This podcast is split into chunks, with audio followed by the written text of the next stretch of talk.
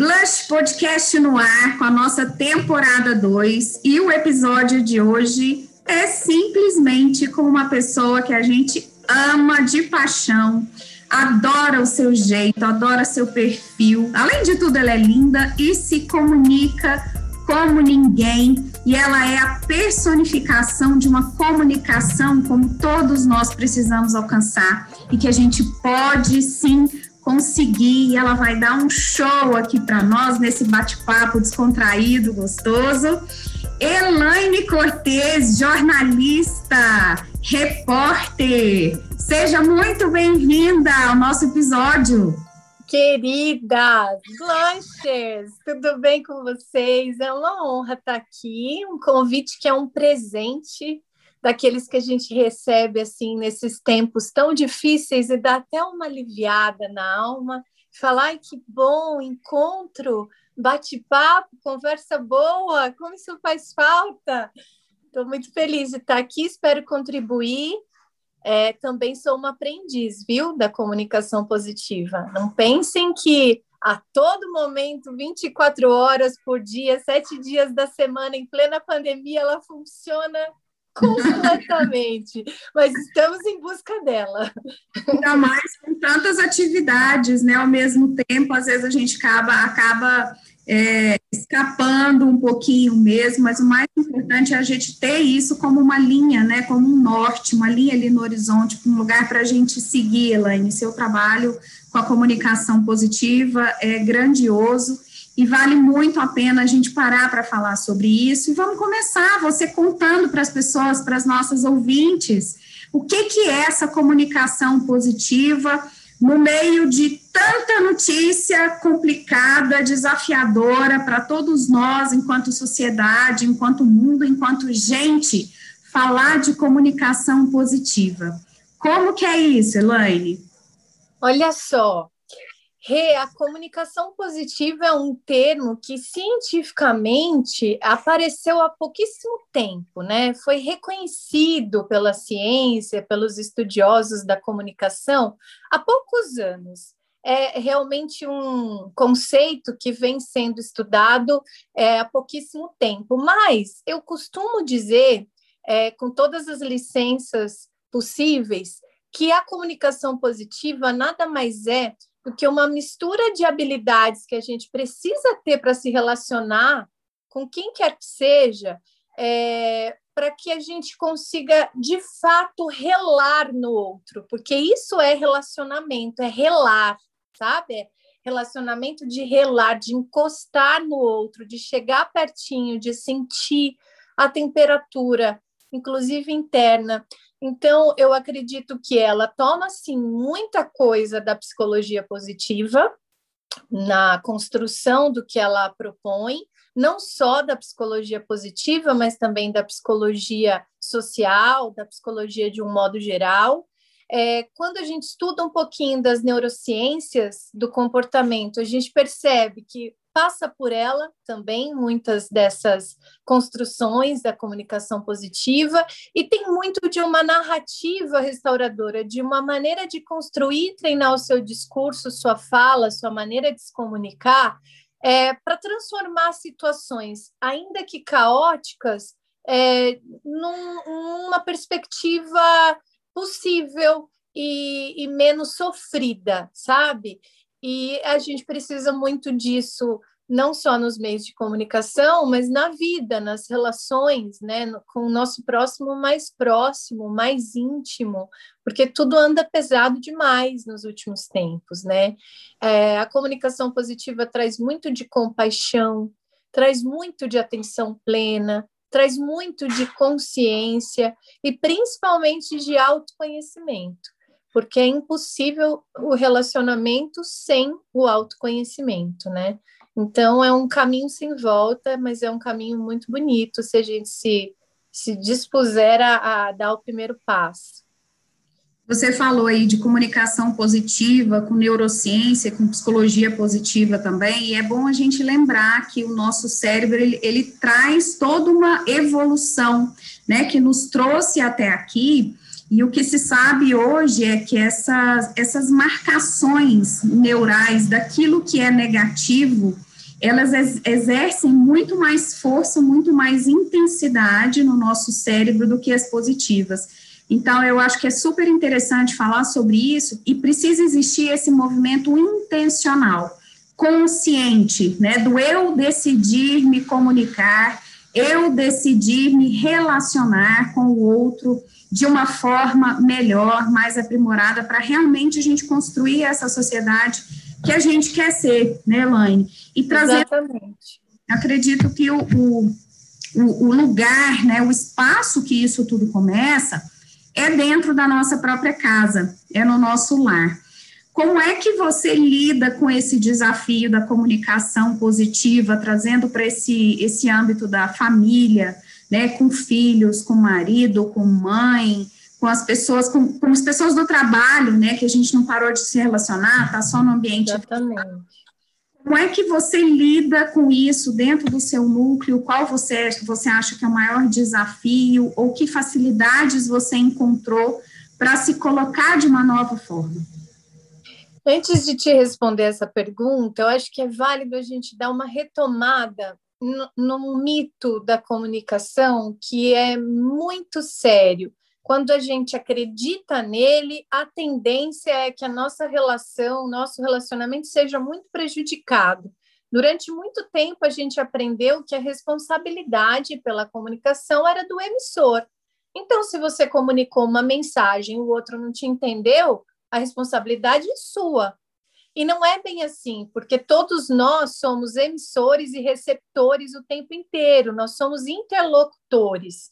E a maneira como eu recebo a informação ou a mensagem também determina o meu entendimento, tem filtros, né? Então, a gente precisa entender que a gente está falando da comunicação de um ponto de partida que é conexão com o outro tornar comum. E tornar comum não significa tornar igual. Muitas vezes, é, o que eu vou dizer, e principalmente no contexto familiar, não é o que o outro pensa, quer, concorda. É apenas o meu ponto de vista, é a minha maneira de ler o mundo, de ler aquela situação, de propor uma solução, e não a do outro. Mas o que eu preciso fazer é tornar comum. O que, que eu quero dizer com isso? É te fazer compreender o que me leva a enxergar dessa maneira, a como eu me sinto para dizer isso, é, o que constrói aquilo que eu estou dividindo com você, e ter essa relação de confiança, essa abertura, esse espaço para poder compartilhar, para poder me conectar, tornar comum, mesmo que, que seja diferente para você, mesmo que você não concorde comigo, né? Por isso que é muito importante eu me entender, me conhecer, né? Comunicar é diferente de informar, sabe, Rê? É, tem muitas pessoas nos ambientes de trabalho, na vida, nos, nos, relacion, nos relacionamentos dos mais diferentes tipos e principalmente na família, que estão trocando códigos, trocando mensagens. Eles conversam sobre tudo, mas não falam sobre nada, porque não se conectam mais. Então, é o pai que não sabe do que o filho gosta, é o filho que não sabe qual é a comida preferida da mãe, é a mãe que não sabe que dia o pai teve ou deixou de ter, porque as pessoas estão trocando mensagens, trocando informações, trocando códigos, mas não se conectando, se relacionando no sentido que eu disse aqui agora há pouco, que é relar no outro, né? encostar no outro mesmo. E é um desafio. É um desafio porque você precisa se colocar vulnerável e você precisa estar disposto a se conhecer. Porque é, quando a gente se depara com qualquer evento que seja, né, qualquer acontecimento, é como se a gente visse a ponta de um iceberg. Por trás, por, por trás não, por baixo daquilo, né, a gente só vê a pontinha né? Um, um, fato, um ato, um gesto, aquilo que alguém te disse, aquilo que me acometeu, aquilo que aconteceu, é a pontinha de um iceberg. O que está por baixo é, são os valores, as crenças, o que eu tenho de conhecimento, é, a minha percepção ética do mundo, a moral. Então, todos esses filtros vão impactar na minha comunicação né?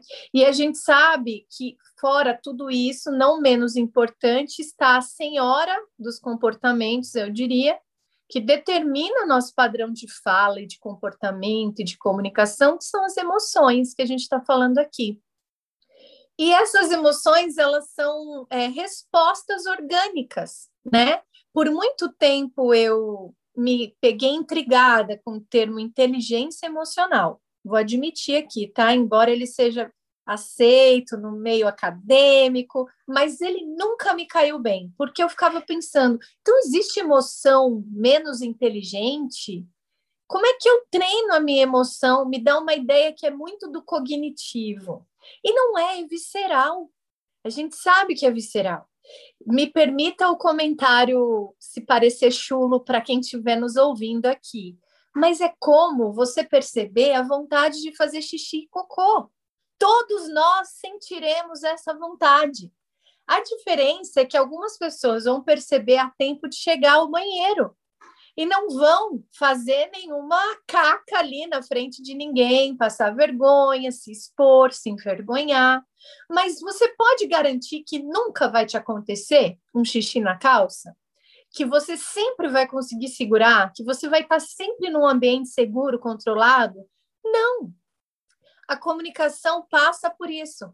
É, em alguns momentos a gente vai ser tão acometido pelas nossas emoções que vai transbordar, vai escapar. E não vai dar tempo de seguir o passo a passo do pare, perceba, reconheça, formule um pedido, não vai dar tempo. Mas você precisa ter consciência disso para voltar onde tudo aconteceu e reparar o erro, limpar a sujeira, vestir uma nova roupa com mais dignidade e dizer: sou humano, escapou. Então, respondendo sua pergunta, eu que estudo tanto esse tema, sou acometida aqui em casa muitas vezes por todas as emoções que essa pandemia principalmente tem nos proporcionado, e na maioria das vezes de valência muito negativa, medo, excesso, insegurança, acúmulo de trabalho, exaustão, estresse, impaciência, né? Todas as coisas que a gente está sentindo morando no trabalho, né? Tudo no mesmo CEP, no mesmo endereço, e escapa também, também faço nas calças. E aí tenho que assumir meu lugar vulnerável, voltar e praticar aquilo que eu tanto estudo e acredito que é se eu enxergo a humanidade do outro e assumo a minha consciência, a responsabilidade pelo que eu estou conectando, eu também posso tornar comum que aquilo aconteceu porque eu fui frágil, a uma situação, a um estímulo, e a minha resposta saiu. Então, me desculpa, me perdoa, não estava bem, não estava legal. O jeito certo de fazer seria esse. Você consegue me entender?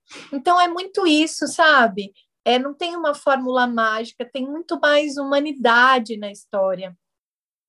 É, tem sido assim, tem sido dias de chegar a tempo no banheiro, e dias de, às vezes, fazendo as calças, mas a gente consegue, a gente consegue retomar e, e consertar. Ontem mesmo eu passei por essa situação. É, essa semana, é, meu marido está num curso, numa imersão, né? Então, eu estou com a minha filha pequena e a gente está sem babá.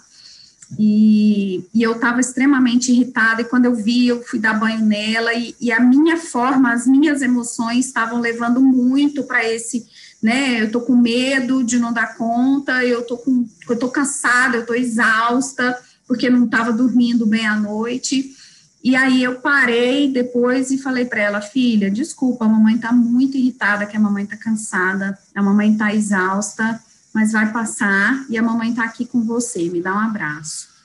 Olha isso, isso é comunicação é, positiva tentando, na prática. Sim, tentando criar, mas assim, a, é, é, a, gente se cobra muito por não chegar a esse ponto, né, Elaine? O que eu acho que é uma idealização que só vai trazer frustração, porque é impossível a gente, como ser humano, e principalmente as mulheres, né, que estão penando bastante nessa pandemia, com tanta, tanta sobrecarga, a gente acaba deixando escapar mesmo, e que bom que a gente pode ter essa consciência e levar para esse lugar comum, e a gente sim poder pedir desculpa para os filhos, isso não tira a sua autoridade, é, isso não tira o seu respeito, eu acredito que muito pelo contrário, né, você ganha muito mais a conexão é, real do amor com o seu filho e de dizer, olha, tem hora que a mamãe erra também, a mamãe não é, é perfeita. É claro, é claro, porque assim, é, nós somos falíveis e, e, ainda bem por isso, né? Porque senão seríamos de fato máquinas, né? Já existe um movimento global, inclusive,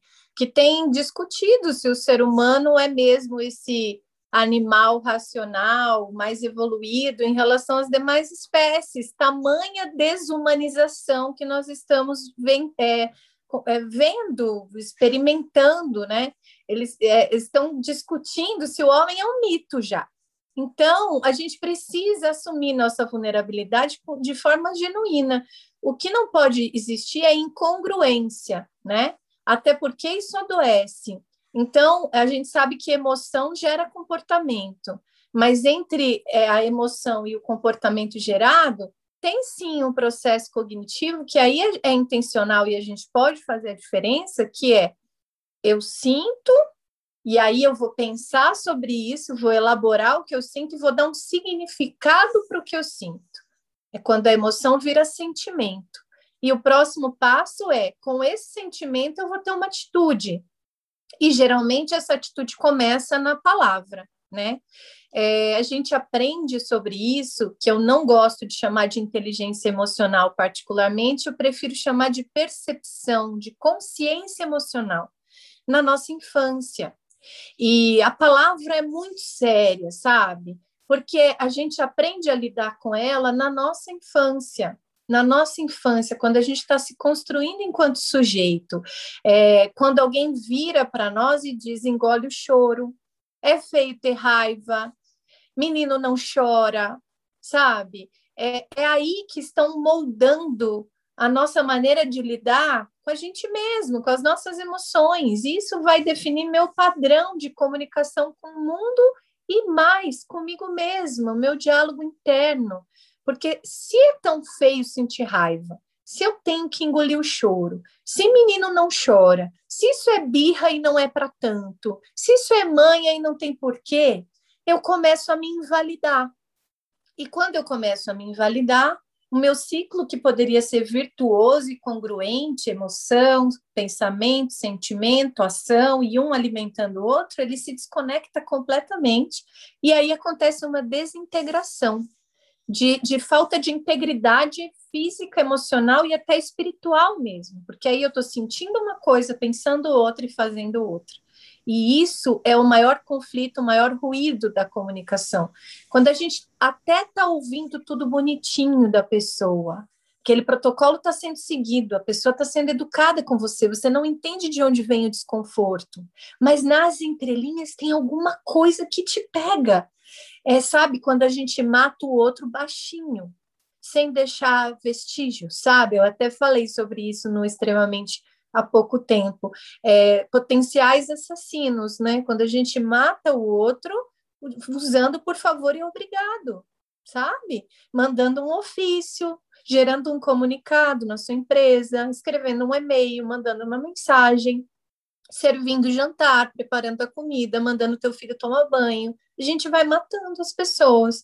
A gente precisa entender que a palavra é essa massinha de modelar que a gente entrega na mão das crianças desde muito cedo, ensina o que ela pode fazer com isso. Ela pode fazer coisas lindas, ela pode fazer monstrinhos. Depende do que a gente vai ensinar, sabe? E Bom, se você me deixar, eu vou embora, né, Rê? Me corta a gente aí. Adora. a gente adora te ouvir, é uma delícia. E eu fiquei pensando, assim, para nós mulheres também, quantas vezes a gente escuta, né, é, que não pode chorar na frente dos filhos, que a gente não pode mostrar a nossa vulnerabilidade. E, e, o próprio choro e a própria emoção que a gente sente, e é como ela é visceral, ela simplesmente acontece, a gente não tem controle sobre ela, ela também já é uma comunicação. Porque o nosso Exatamente. comunicando, né? Então, se a nossa fala foi incongruente, não, a mamãe não tá triste, não, a mamãe não tá bem, mas eu tô chorando. Imagina para a criança qual é esse entendimento, né? Ou seja, é, emoção sentimento e ação, tá cada um caminhando para um lado. Então, como é que esse negócio acontece? Isso vai assimilando e fazendo parte da vida da criança desde pequenininho. Olha, olha a nossa responsabilidade. É muito sério, porque a família é a primeira empresa, a família é o primeiro relacionamento, a família é o primeiro grupo social, o primeiro grupo de amigos. Tudo é primeiro nesse microcosmo, nesse micromundo, que é muita coisa. Todo treino para a vida está ali. Então, o que, que a gente faz quando a gente mente, né? Que é forte quando está frágil. A gente ensina essa criança de que quando ela sentir isso, ela tem que agir assim, né? E aí ela cresce se comunicando dessa maneira, sem verdade, né? É claro que existem formas de você desenvolver sua acuidade sensorial, porque tem muito mais de, do que escuta ativa nesse processo. A gente escuta muito falar sobre a escuta, que é, eu considero a etapa assim mais linda, sublime, nobre, importante, e a gente não aprende mesmo a escutar do processo da comunicação positiva ou compassiva ou transformadora, cada um chama de um nome. Mas não é só isso, que é muita coisa é, a acuidade sensorial ou percepção, né, que tem tudo a ver com atenção plena, porque sem atenção plena você não percebe o outro nem o ambiente, é outro elemento que eu considero um pilar indispensável e talvez o primeiro. Por quê? Porque mais de.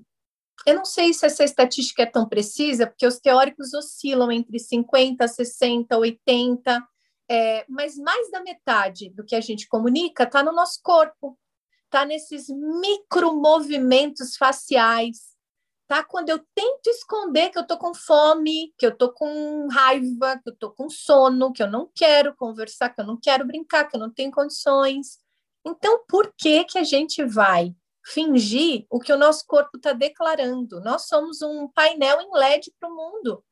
E a gente subestima a capacidade, principalmente das crianças, de nos lerem. A gente acredita que mandou bem naquele papel, mas é tudo encenação e uma encenação completamente percebida por esses seres puros que são as crianças, que nascem livres de filtros, de regras, de normas e que são o que são e que tudo o que sabem é serem espontâneos e manifestarem o que estão sentindo percebendo delas. A gente vai perdendo essa capacidade à medida que vai crescendo, né? Então, passa pela acuidade sensorial, por exemplo, eu notar aquilo que o outro não me disse, aquele silêncio que está gritando, aquela palavra que não foi dita, aquele olhar, né? E como é que eu vou fazer isso se eu não estiver conectado de fato? Gross é um dos teóricos que compõe aí alguns construtos traduzindo construtos, né, as construções aí desses estudos científicos sobre comunicação, você talvez já, já com certeza já ouviu falar dele, ele dá aí umas quatro boas dicas que eu considero bem diferentes dos passos da CNV, a comunicação não violenta, e que é muito útil, a gente não pode descartar a CNV, porque é um baita de um treino para o dia a dia, sim, mas é só um ponto de partida. Para situações de maior conflito, talvez ela não seja tão imediata, tão, né, tão suficiente. Ela não se esgota, eu diria. É, e ele diz assim: como é que a gente pode fazer para essa percepção, essa acuidade sensorial, sensorial funcionar a favor da nossa comunicação, né? Primeiro, você pode selecionar a situação que você vai estar exposto. Então, por exemplo, eu sei que eu tenho uma reunião com, no condomínio do meu prédio para debater um assunto que vai ser ruim, desgastante, pesado. Eu já sei o que vai acontecer ali. Eu vou ser contra, a maioria vai ser a favor, o síndico vai dar os argumentos dele. Estou aqui desenhando.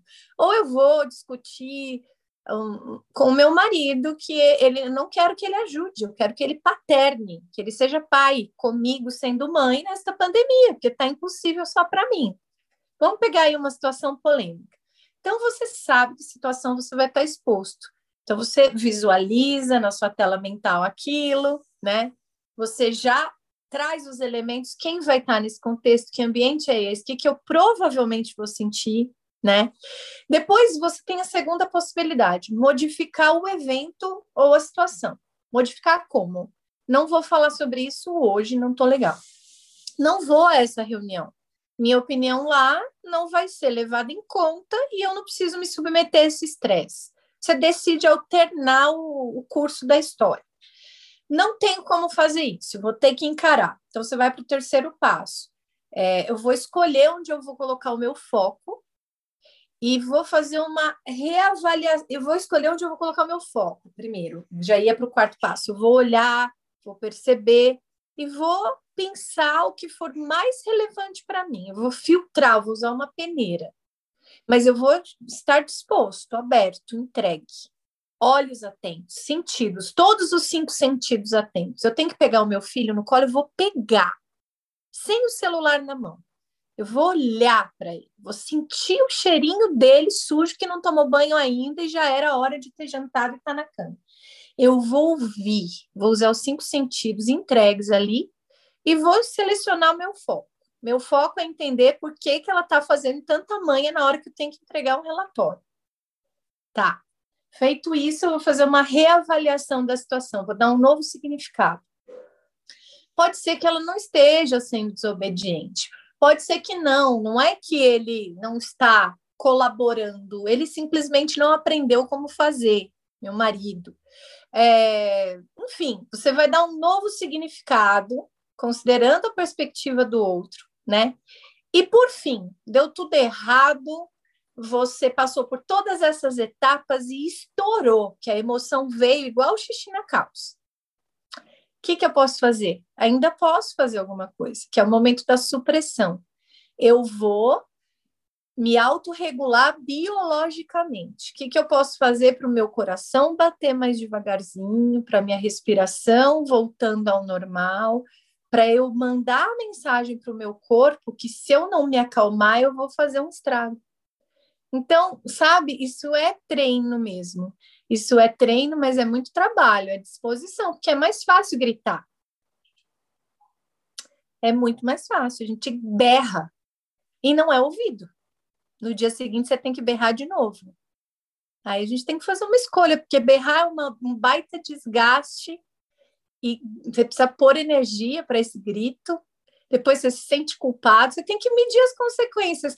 É aquele, aquele porre que as pessoas precisam tomar.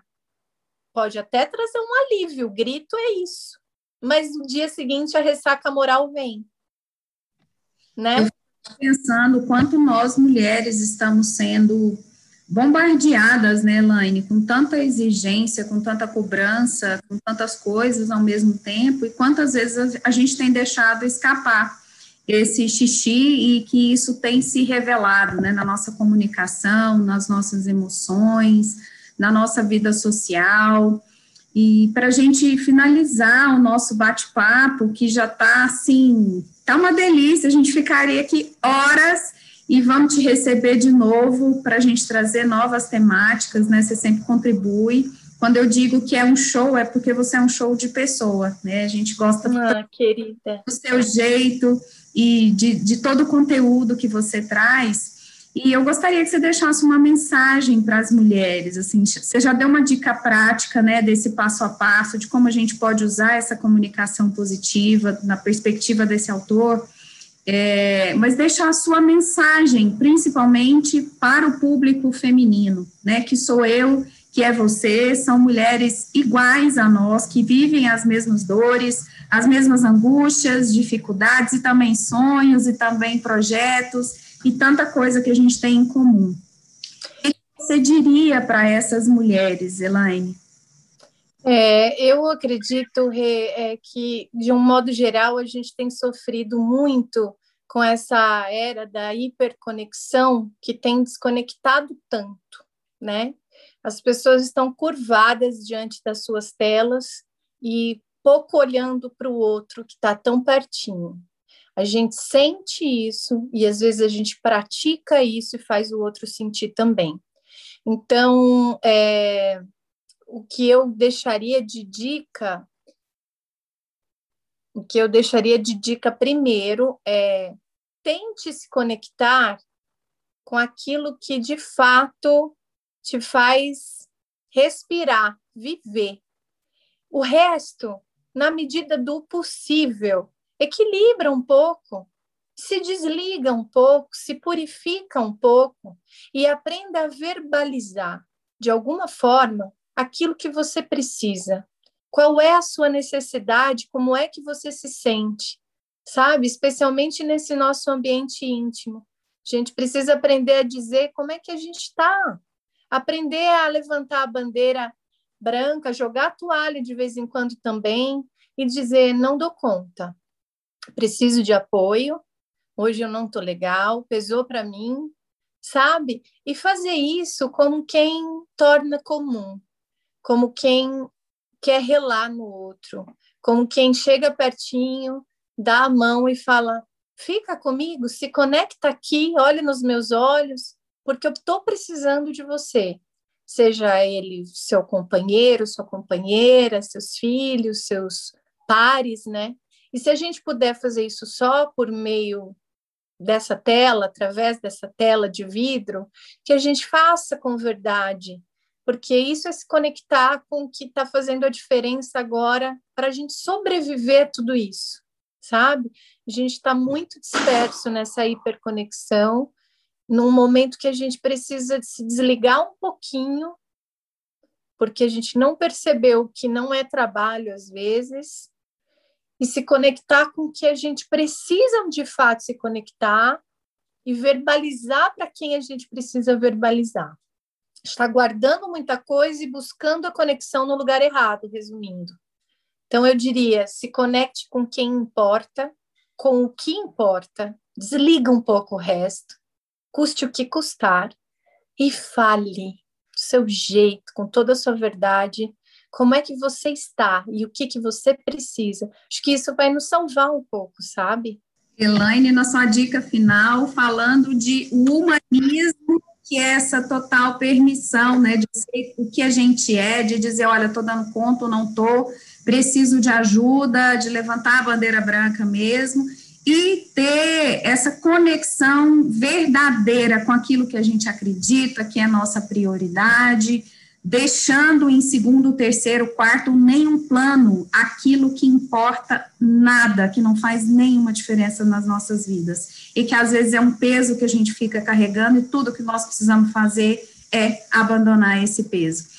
Elaine, que maravilha, que honra ter você aqui conosco. A ah, gente... Obrigada por me deixar falar. A mulher precisa disso, né? Você pode falar aqui quando você quiser, que você é sempre super bem-vinda, é uma super parceira querida. A Elaine tem um instituto extremamente que fala muito dessa família, que usa essa comunicação positiva e pode tanto nos ajudar, né, enquanto é, centro desse núcleo que é tão importante, que é o nosso lar, é a nossa casa, são as pessoas mais importantes da nossa vida, né, os nossos filhos, os nossos pais, companheiros, e a partir de tudo isso, é a partir desse lugar que a gente começa as transformações mais genuínas e que mais impactam o mundo inteiro, é dentro de casa. Elaine, um beijo no seu coração e até a próxima. Um beijo, querida, um beijo, Blushers. Obrigada por essa oportunidade. Mulheres maravilhosas, vocês inspiram. Obrigada pela oportunidade. Um beijo para vocês.